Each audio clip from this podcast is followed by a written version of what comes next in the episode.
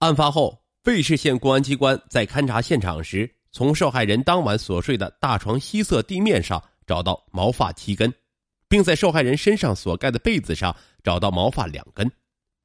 物证检验报告证实，现场地面提取毛发与2001公务证件字第三九九三检验报告中送检的阴毛为同一男性所留。案发后，杨新海将自行车扔在扶沟县城城郊，然后到扶沟县城里稍事休息，并没有做过多的逗留，便又坐上了开往许昌市的公交车。三天后，他又在漯河市的临颍县。制造了另一起血案。二零零二年十一月十九日凌晨，杨新海携带铁锤等作案工具，窜到临颍县王孟石乡石拐村，潜入该村村民张灿忠的住室内，趁张灿忠和妻子贾提尼熟睡之际，用铁锤分别打击二人的头部，致二人死亡，抢劫现金七百余元。事隔一年后，二零零三年十一月二十日。杨新海在接受河南省公安厅的侦查员预审时，对于这一起案件的作案动机和作案经过是这样表述的：临颍县王孟石乡石拐村调查取证。我这一晚上转了几家，有一家子门扒不开，我到这家见这家扒房子呢，我就想这家肯定有钱，这家正扒房子了，我从扒房子的地方进去的。这家大门西边还有一间房，好像还有一间是喂牲口的房子。我听到了牲口吃草的声音。现场的房子是两间，东西长，外间有做饭的东西，好像有煤气。里屋门吊着一个白布帘里屋靠南墙有一张床，也不靠东墙，也不靠西墙，稍微偏东。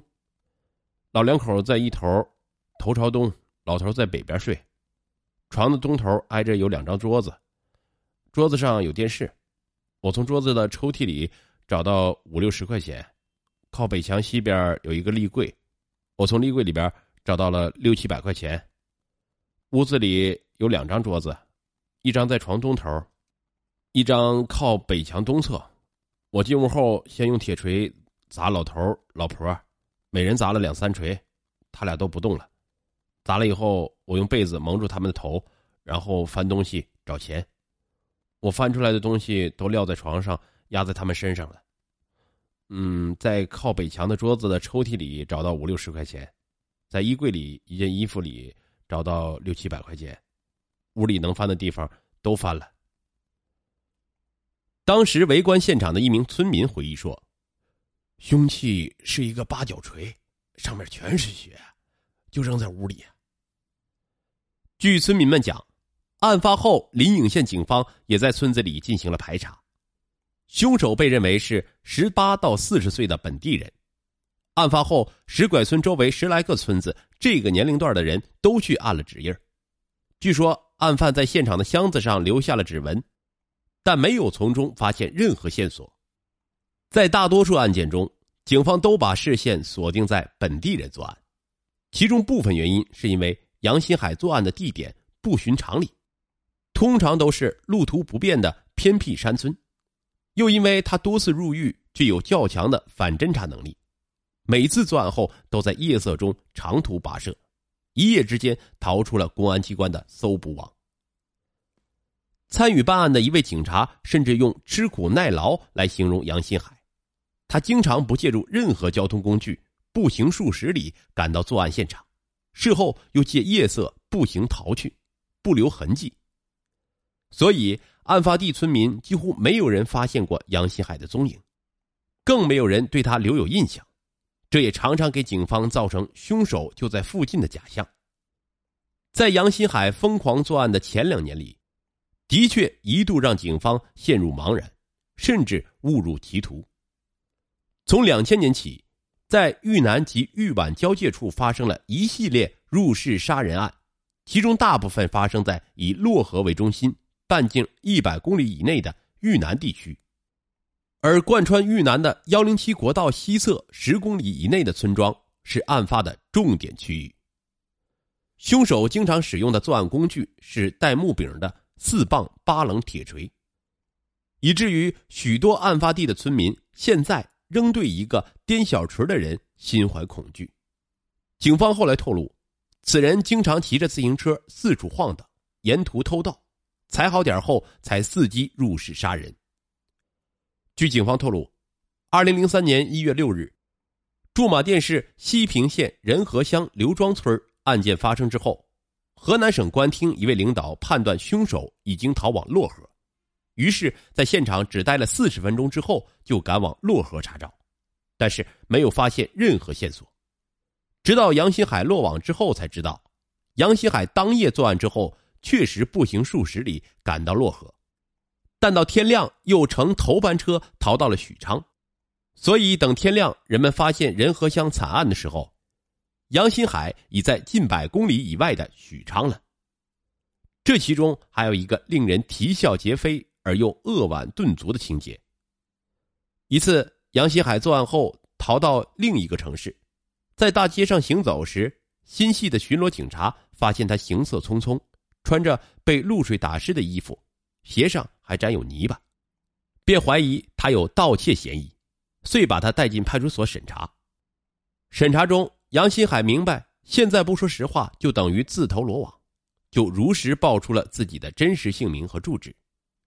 警方经与杨新海老家的派出所联系，证实确有此人，便对他放松了警惕。正在这时，派出所接到上级指令，要求他们立即在辖区内设卡，协查临县刚刚发生的一起特大凶杀案的嫌疑人。而这起特大凶杀案正是杨新海刚刚做下的。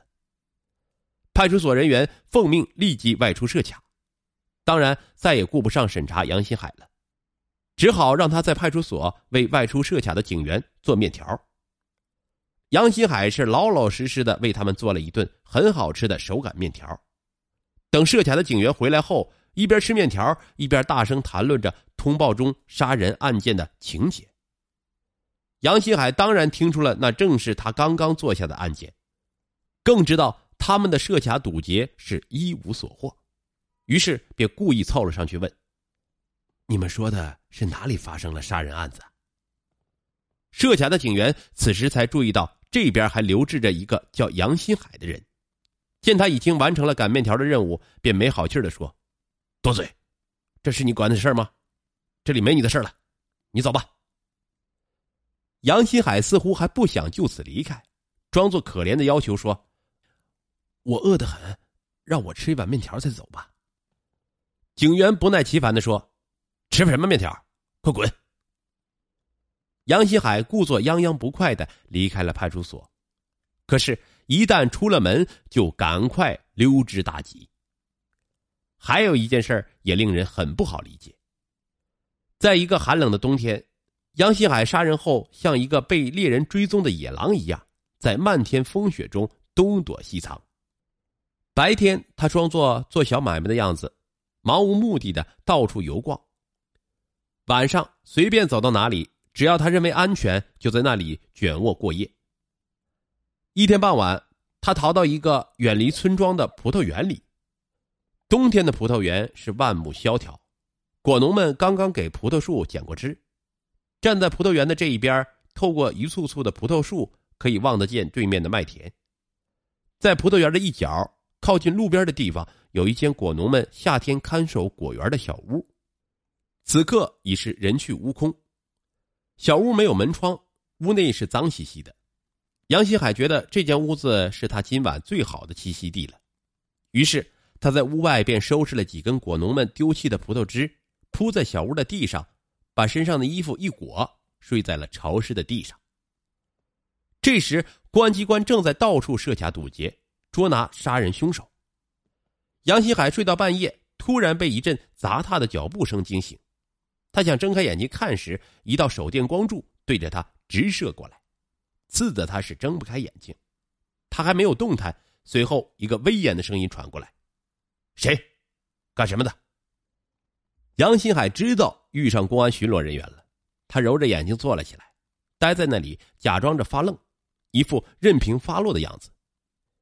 这些人正是当地派出所拉网清查的民警，他们当即把杨新海带到了派出所。派出所值班室里有几个民警正围着火炉烤火，见带进来一个人，有人扭头看了看他，仍然继续烤火。杨新海一进屋，立即有一种暖烘烘的感觉，他觉得这比睡在野外小屋里强多了。